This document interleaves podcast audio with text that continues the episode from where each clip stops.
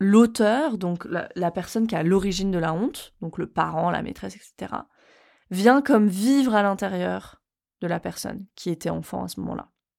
Cette personne, la maîtresse, le parent et tout, qui était à l'extérieur, elle vient vivre à l'intérieur de moi sous forme de critique intérieure. Et cette critique intérieure, c'est une partie de moi qui va me dire fais pas ci, euh, fais pas X, fais pas Y, t'es une mauvaise personne. Pourquoi? Pour que je me contrôle et pour éviter que d'autres personnes à l'extérieur me refassent ce qu'on m'a fait dans l'enfance.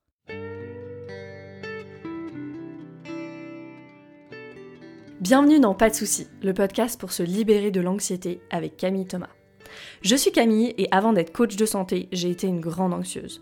Je me suis libérée de l'anxiété le jour où j'ai compris que ce n'était pas dans ma tête. Pas de soucis, c'est le podcast pour celles et ceux qui sont fatigués par tout ce qu'ils ont essayé et qui savent qu'ils ont le pouvoir de guérir de l'anxiété naturellement. Alors si tu veux vivre sans anxiété et que tu as l'intuition qu'on ne t'a pas tout dit, ce podcast est pour toi. Je te retrouve tous les lundis pour explorer les pistes qui te permettront d'accéder au calme à l'intérieur de toi. Je suis ravie que tu sois là aujourd'hui.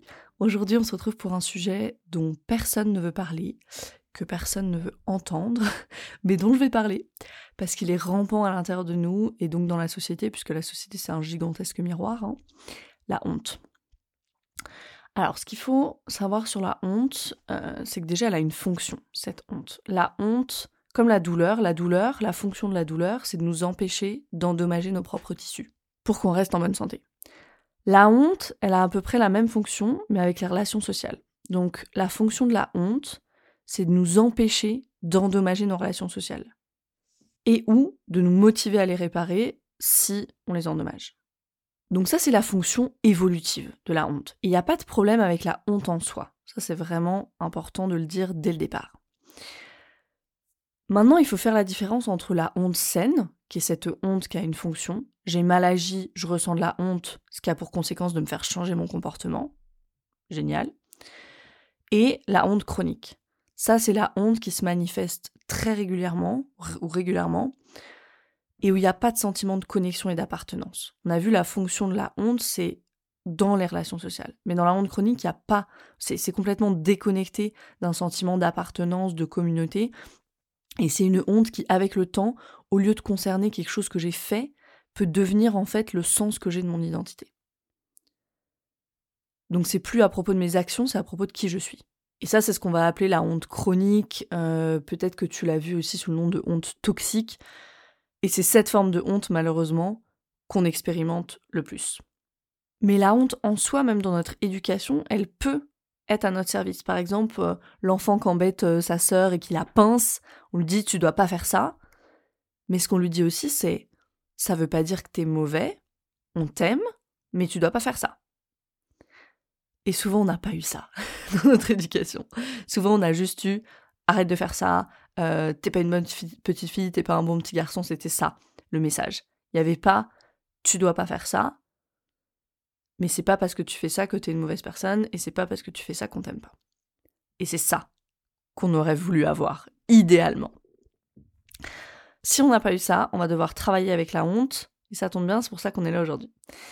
Donc j'ai dit, il faut faire la différence entre la honte saine et la honte chronique, et puis ensuite, quand on ressent de la honte, il y a un type de honte qui va nous envoyer plutôt dans le sympathique et un type de honte qui va nous envoyer plutôt dans le dorsal, dans l'effondrement.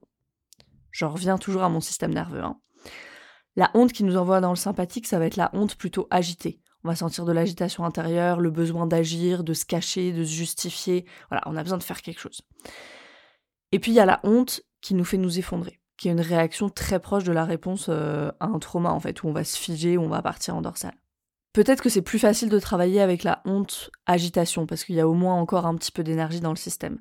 Mais souvent, euh, ce qu'on voit, c'est vraiment de la honte effondrement. Ça peut être la honte, euh, c'est vraiment une, émotion, un ressenti dans lequel on peut rester coincé. Comme quand on reste coincé dans un état comme ça d'effondrement de dorsale, on peut facilement rester coincé dans la honte et c'est pas ce qu'on veut et c'est à ce moment-là qu'il faut vraiment travailler avec le corps. On va en parler. Donc qu'est-ce qu'on ressent? On se sent déconnecté de son corps, comme quand on est en dorsale, on peut se sentir déconnecté de son corps, euh, de quelqu'un qui nous parle de notre environnement, on n'entend plus en fait, on peut ressentir cet engourdissement, un brouillard qui m'envahit, qui bloque les pensées, qui bloque les sensations même. Peut-être que c'est une sensation d'épuisement un peu soudaine comme ça, oh j'ai besoin d'aller dormir, je peux rien faire d'autre. Une sensation d'oppression, la colonne vertébrale qui s'affaisse, les épaules qui tombent. Tout ça, ça peut être des signaux que tu peux voir dans ton corps. Ah, ok. À chaque fois que je ressens de la honte, j'ai ces signaux-là. C'est ça qui se passe dans mon corps. Et ça, c'est vraiment intéressant comme indice parce que la honte, on veut tellement s'en couper que peut-être que tu ne la ressens pas comme honte. Moi, ça a été mon cas pendant longtemps, longtemps, avant que je dise Ah, c'est de la honte. Et on va voir pourquoi notre mouvement naturel, c'est de s'en couper. Donc tout ça, ce que je viens de décrire là, là, ce qui peut se passer dans le corps, c'est des signaux que ton système nerveux te défend. Dans le circuit dorsal, il y a danger de mort pour notre système. Effectivement, la honte peut s'apparenter à la mort. On va revenir sur l'aspect mortifiant de la honte. Comme d'habitude, moi j'aime bien rendre les choses concrètes, donc je vais te raconter quelque chose qui m'est arrivé il y a quelques mois. Sur les réseaux sociaux, il y a un groupe de psy, de psychologues, qui s'est acharné sous un de mes posts, c'était en début d'année je crois, qui s'est acharné sous un de mes posts sur Instagram en disant que je racontais n'importe quoi. C'était un post où je disais que aller chez un psy, donc elles se sont senties attaquées, qu'aller chez un psy qui propose que de la thérapie par la parole, ça permet pas de guérir de l'anxiété, ça permet peut-être de la manager, mais ça permet pas de guérir de l'anxiété, c'est pas la bonne stratégie, il faut inclure le corps. Ce poste n'existe plus, tu vas comprendre pourquoi. Quand j'ai lu, je sais pas, il y avait une dizaine de commentaires, je pense, en dessous du poste, tous plus virulents les uns que les autres. J'ai commencé à vraiment à me sentir partir en sympathique avec des frissons partout et puis je me suis effondrée très vite en dorsale. J'avais envie de tout arrêter. J'avais envie de tout arrêter. J'avais juste envie de fuir en fait. Ça je pense que c'était encore la réponse sympathique.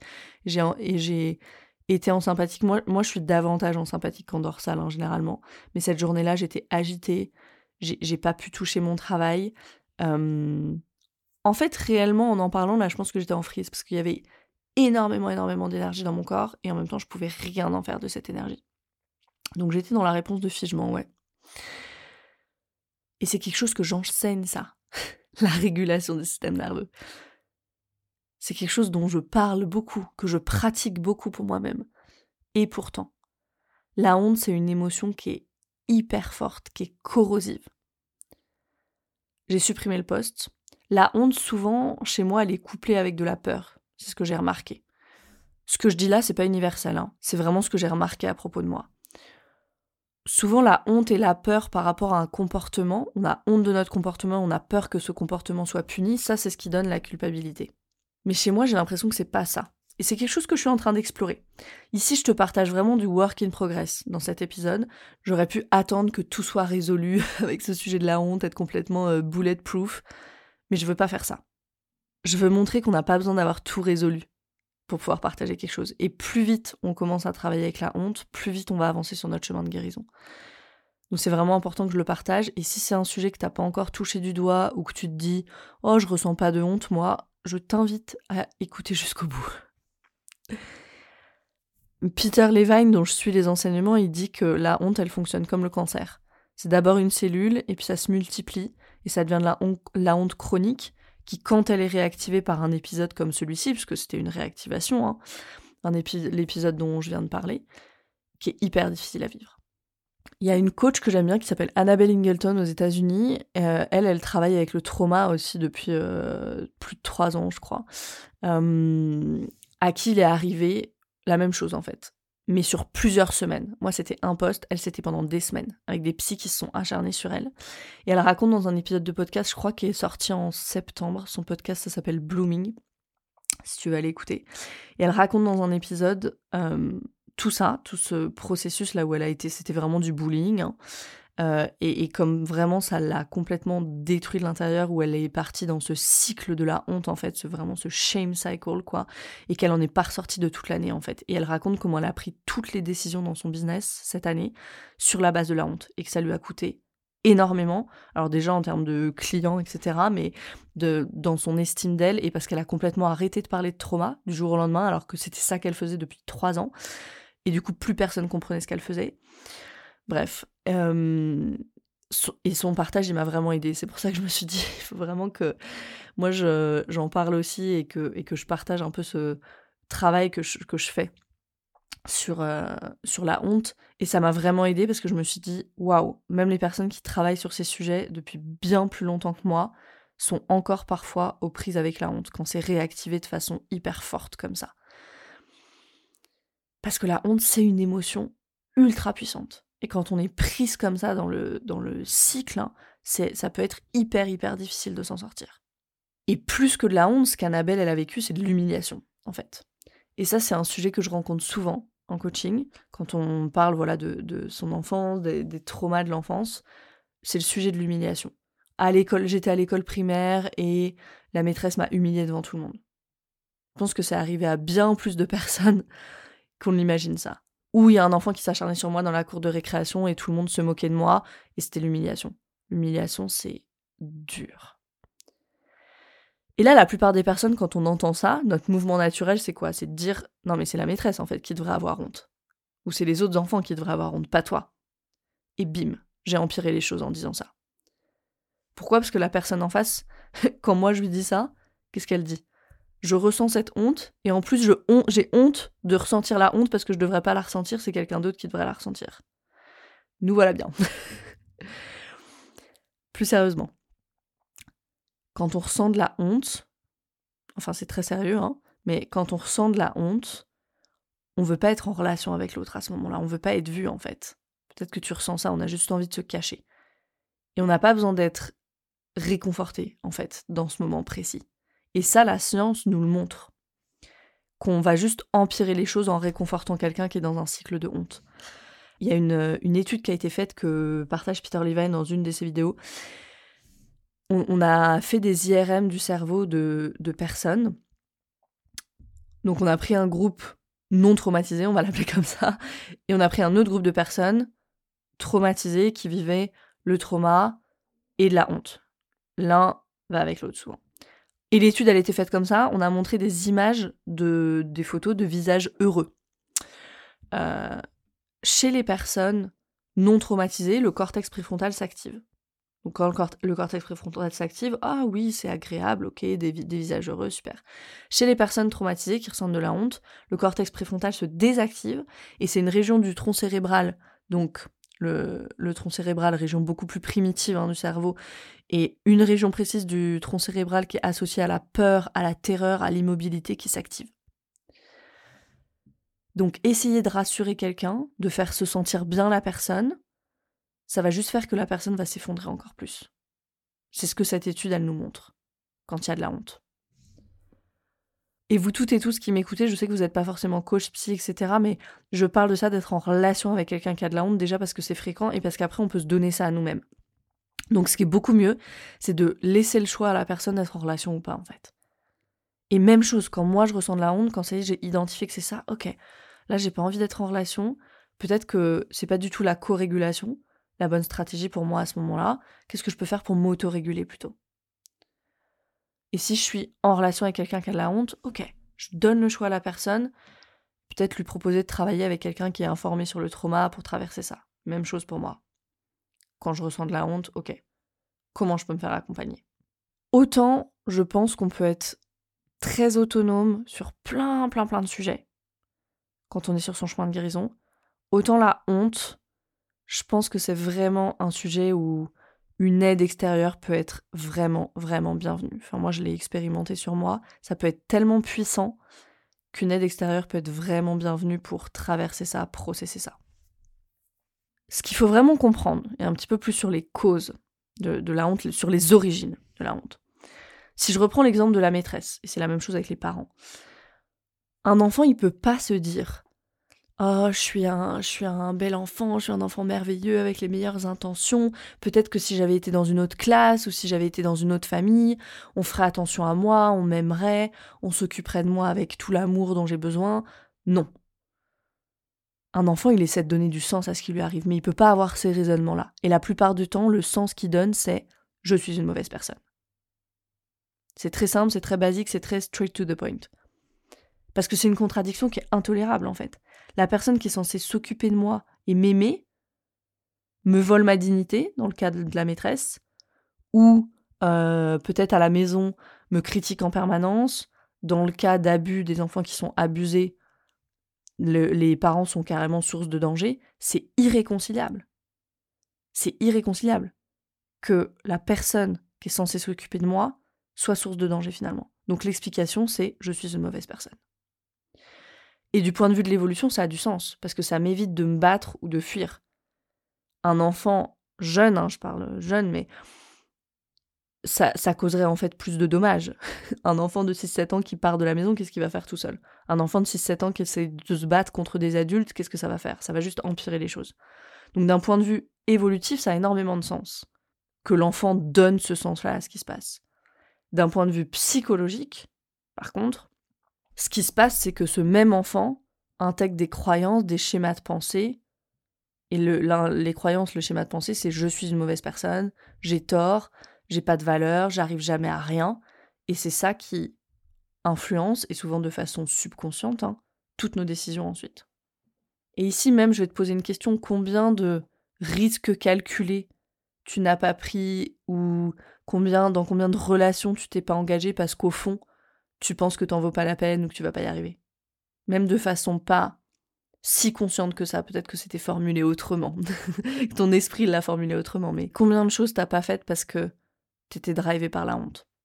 Ou drivé par ces croyances qui émergent de la honte plutôt? Quand il y a du trauma dans les relations dès l'enfance, il y a toujours de la honte. Et elle devient omniprésente dans nos relations d'adultes après.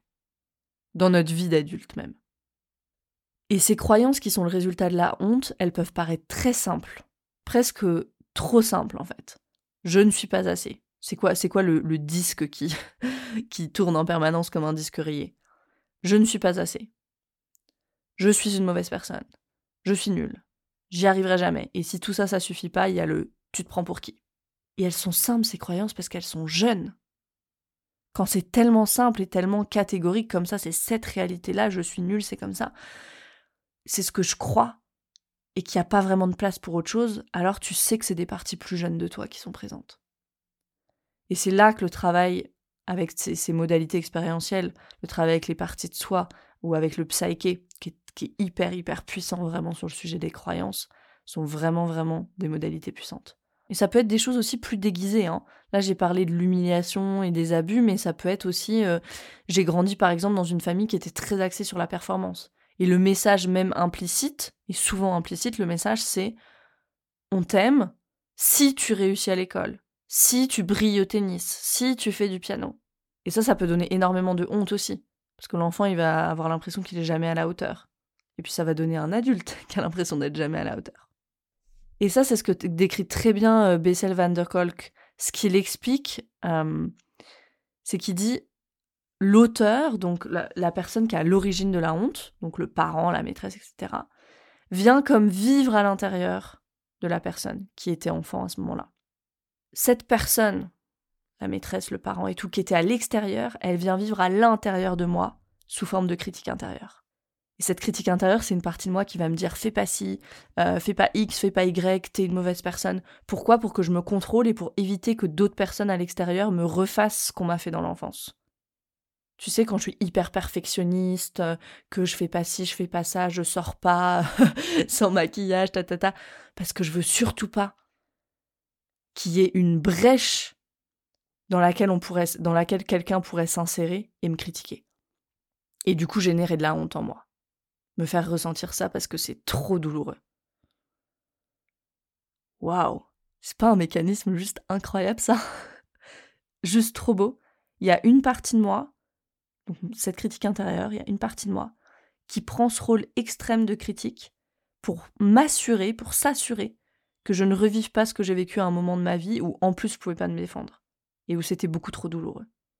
Peut-être que tu peux voir ta critique intérieure autrement maintenant.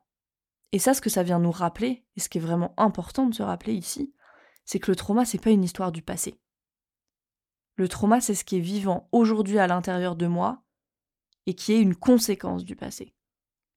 C'est cette honte que j'ai ressentie qui, à ce moment-là, n'était peut-être qu'une petite cellule et qui aujourd'hui est omniprésente dans mon système et qui fait complètement partie de ma réalité intérieure. Et comment je le sais? Je le sais parce que j'ai une critique intérieure qui est hyper active. Et, comment je le sais? Je le sais parce que quand ma honte est réactivée, eh ben je pars en dorsale, je m'effondre. Ça y est, c'est le brouillard cérébral, j'ai besoin d'aller dormir, ou au contraire, je pars dans une espèce d'agitation. Et plus je connais mon système, plus je connais bien mon système interne, plus je peux spotter de plus en plus rapidement quand il y a de la honte et travailler avec ça. Moi, quand j'ai commencé à travailler avec ma honte, je me suis rendu compte à quel point il y, avait tellement de choses, et il y a encore tellement de choses que j'ai faites guidées par la honte. Alors aujourd'hui, je me pardonne, j'en ai conscience beaucoup plus souvent, j'ai amené à la conscience beaucoup de choses qui étaient au niveau subconscient. J'ai beaucoup travaillé avec les parties de moi là-dessus. J'ai beaucoup travaillé en psyché. J'en ai conscience plus souvent et je rectifie le tir quand je peux. Parfois, je suis aussi emportée par la vague. Et aussi, ce que j'ai réalisé, et qui est en lien avec le thème de ce podcast, avec tout le travail que je fais, ce que j'ai réalisé, c'est que ce que j'appelais anxiété, ces frissons, toutes ces sensations hyper désagréables que je pouvais ressentir, souvent c'était de la honte. Ça, ça a été une des premières réalisations, je crois, quand j'ai commencé à travailler vraiment intensément avec les parties de moi. je disais à ma coach, mais en fait, c'est de la honte. En fait, c'est, en fait, ce que j'appelais de l'anxiété, c'est de la honte. Et maintenant, je sais exactement à quoi ça ressemble dans mon corps et je peux aller voir ces, parties de moi qui portent cette honte, qui l'ont ressentie et je peux écouter. J'ai appris à distinguer la culpabilité de la honte aussi, c'est pas la même chose dans mon corps. Et là-dessus, je vais vous donner un exemple. Euh, je vais donner un exemple, j'espère qu'il n'est pas trop activant, même si pour moi il l'est. Ici encore, hein, si c'est trop pour toi ce sujet, mets le podcast en pause, régule et reviens. J'essaye de, de, garder le sujet safe, mais je sais que la honte, ça peut vraiment venir toucher des choses euh, aux origines. Donc, un exemple qui était activant pour moi, c'est par exemple le, fait euh, d'être présente pour mes grands-mères. J'ai un gros truc autour de ça, j'ai un énorme euh, conflit intérieur en fait parce que pour moi je trouve qu'on est dans une société excusez-moi le terme mais de merde où on laisse les personnes âgées être seules. Enfin pour moi ça n'a aucun sens en fait. Vraiment j'essaie de le réconcilier avec un mode de vie moderne et tout mais je n'arrive pas à le réconcilier à l'intérieur de moi. Pour moi les personnes âgées elles devraient vieillir et mourir à la maison comme à l'époque. Mais effectivement, c'est dur avec notre mode de vie moderne. Et je sais aussi que moi, j'ai des grands-mères qui sont pas du tout faciles à vivre et qu'en fait, euh, je pourrais juste pas, en fait. C'est super difficile à réconcilier à l'intérieur de moi. Et donc, du coup, il y a beaucoup de culpabilité, il y a beaucoup de honte. Et j'ai dû amener vraiment beaucoup de compassion, beaucoup de clarté là-dedans. Et, euh, voilà, donc je veux prendre cet exemple pour faire un peu la différence entre la honte et la culpabilité. La, culpabilité, c'est quand j'ai pas appelé ma grand-mère de toute la semaine, par exemple, et lui dire j'ai été super prise, je t'ai pas appelé, mais je sais que t'es seule, c'était pas cool, est-ce que tu me pardonnes? Ça, c'est la culpabilité. Ici, le focus, il est vraiment sur mon action. Et du coup, je, peux, je suis capable de demander est-ce que tu me pardonnes? La honte, au contraire, elle m'empêche de dire ça, elle m'empêche de, de elle m'empêche de rectifier mon comportement en fait. Parce que dans la honte, c'est pas j'ai fait une erreur, c'est je suis une erreur. Et ça, c'est tellement douloureux. C'est tellement dur. Il n'y a rien de plus corrosif que la honte. Ça vient toucher la dignité de quelqu'un. Quand on parle de honte, d'humiliation, la dignité du soi, du self, on dit en anglais. La honte, elle est mortifiante. D'ailleurs, il y a une étude qui était parue en 1973 sur les peurs justement, dans le Sunday Times de Londres, et euh, qui montrait, donc l'étude, elle montrait que les résultats de l'étude, quand on demandait aux gens, donc l'étude c'était ça, on demandait aux gens de quoi ils ont peur. Et quand on demandait aux gens de quoi ils ont peur, la peur de parler en public était davantage sélectionnée que la mort. Or, de quoi est-ce qu'on a vraiment peur quand on a peur de parler en public? On a peur de se ridiculiser, on a peur d'être jugé, autrement dit, on a peur d'avoir honte. Et ce qui est intéressant, c'est qu'en 2012, et donc il y a eu beaucoup d'articles hein, euh, là-dessus, euh, des, articles de journaux avec des titres euh, on, a, on a plus peur de parler en public que de mourir, etc. Et donc ce qui est intéressant, c'est qu'en 2012, l'étude elle a été reproduite par une équipe de chercheurs pour vérifier si c'était bien vrai cette histoire de on a plus, on a davantage peur d'avoir honte que de mourir. Et cette étude de 2012, elle a révélé que la peur de parler en public, effectivement, elle était plus souvent choisie comme peur commune que toute autre peur, y compris la peur de la mort. Par contre, si on demandait, c'était des étudiants hein, qui ont participé à l'étude, euh, quand on demandait aux étudiants de choisir la peur principale, c'était la mort qui était choisie le plus souvent. Donc qu'est-ce que ça nous dit? Ça nous dit, moi c'est comme ça que je l'interprète. La peur d'avoir honte, c'est pas la plus puissante, elle n'est pas plus puissante que la peur de la mort, mais par contre c'est celle à laquelle on pense en premier. ce qui lui donne en soi beaucoup de puissance. Donc c'est pas étonnant que notre premier mouvement, il, soit tellement, euh, ce soit un mouvement tellement viscéral de repousser la honte, en fait, de, de juste pas vouloir ressentir ça. c'est tellement puissant. Et quand on veut commencer à travailler avec la honte, en fait, quand il y a de la honte, on doit aller à la, vraiment à la reconquête du soi, hein, du self. On a dit que c'est ce qui est remis en cause, c'est vraiment l'intégrité, la dignité du soi, de, de qui on est en fait. Donc, c'est vraiment aller à la reconquête de, on pourrait parler de notre moi authentique. Peut-être que c'est un peu cliché, mais c'est ça en fait. Et pour découvrir mon vrai moi, son vrai soi, faut commencer à écouter ce qui se passe à l'intérieur. Et une bonne idée, c'est de passer par le corps tu t'attendais à ce que je dise ça. Et je dis pas ça juste comme ça, c'est vraiment, on veut aller regarder qu'est-ce qui se passe au moment où j'ai été humiliée, qui est un événement traumatique en soi, hein. ou si on me répète sans cesse depuis l'enfance, on répète à un enfant, tu n'es pas gentil, tu ne devrais pas faire ci ou ça, t'es pas un bon petit garçon, t'es pas une bonne petite fille. Qu'est-ce qui se passe dans ces moments-là? Le corps se tend, le corps s'immobilise, se fiche peut-être, et tout ça, ça reste imprimé dans mon système nerveux. Et je l'ai dit au début, quand on a honte, on peut sentir hein, tous ces signes, notre système il répond à ça. Quand on a honte, on peut sentir souvent ses épaules tomber, tout notre corps qui se tient plus vraiment, en fait, une sorte d'affaissement. C'est avec ça qu'il faut travailler. De toute façon, c'est simple, avant d'avoir travaillé avec ça, quand on est dans le cycle de la honte, quand on ressent de la honte, ça va être difficile d'en parler de façon efficace, parce qu'on est tellement dissocié, tellement dorsal, tellement loin dans le shutdown. Il y a plus. Et le truc, c'est que c'est ça qu'il faut bien comprendre. Quand on est dans cette réponse de, de dorsale comme ça, ou même de freeze, en fait, il n'y a, a, pas. Alors, dans le freeze, il y a énormément d'énergie dans le corps, mais on ne peut rien en faire. Et dans le dorsal, il y a carrément plus d'énergie dans le corps. Donc, avec quoi est-ce qu'on va pouvoir travailler s'il y a plus d'énergie? Donc, c'est vraiment important d'aller travailler avec le corps d'abord. Donc, Là, je vais essayer de te donner des pistes. Donc, une première piste, travailler avec le corps, par exemple avec quelqu'un qui fait du somatic experiencing, euh, et d'aller travailler avec les sensations de la honte. Ensuite, on peut aller regarder euh, l'autocompassion, cet élément d'autocompassion. J'en parle dans l'épisode 14 sur la critique intérieure, donc tu peux aller écouter cet épisode-là. Sur ce sujet de l'autocompassion, j'avais entendu un, docteur, un PhD, aux États-Unis, c'était une vidéo, je ne sais plus son nom. Euh, et lui, il donnait des conférences sur la pleine conscience, sur la méditation, etc. il racontait qu'il avait une, anxiété telle, avant de donner des conférences, qu'il était paralysé.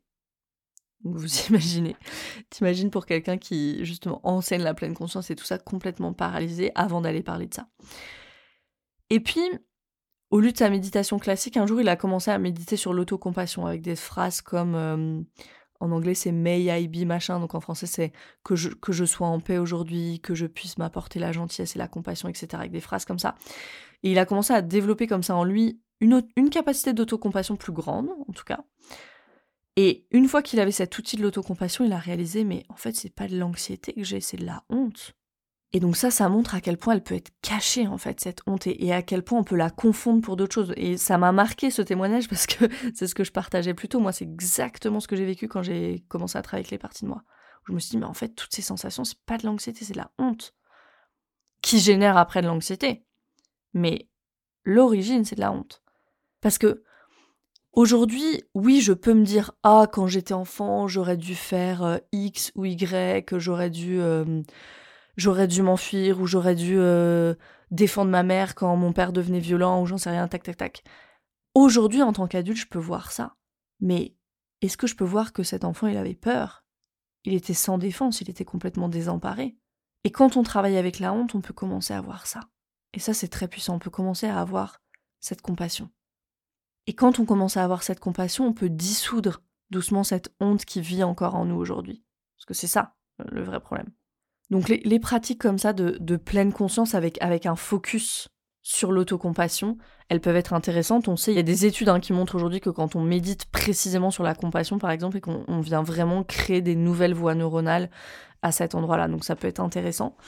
Euh, mais surtout, arrêter ce mouvement intuitif de repousser. Parce que ça, ça, ça apporte encore plus de dérégulation au système nerveux. Et commencer à écouter. Commencer à écouter les parties de soi. Ah, tu penses que je suis nulle. Intéressant. Ok, qu'est-ce que tu as de plus à me montrer? Ok. Et déjà, tu vas voir, quand tu commences à écouter ta critique intérieure avec plus de compassion, ou elle va se relaxer un peu. Ça veut pas dire qu'on lui laisse mener la danse, hein. C'est pas ce que je suis en train de dire. Juste un peu de curiosité, un peu de compassion. Et si c'est trop envahissant ou si c'est trop difficile de le faire seul avec la honte, et je peux supposer que ça l'est, parce que ça peut être même handicapant, hein, cette euh, honte et cette critique intérieure qui est tellement active et réactive, fais-toi accompagner. On ne peut pas guérir de ces traumas sans rencontrer la honte sur le chemin. C'est une émotion universelle qui a ses fonctions, on l'a vu, et la honte c'est pas un problème en soi, tant qu'elle ne devient pas qui l'on est. Et ça c'est tout le travail de guérison qu'on a à faire. Aller aux origines de la honte pour pouvoir amener de la compassion et ne pas la laisser devenir qui on est.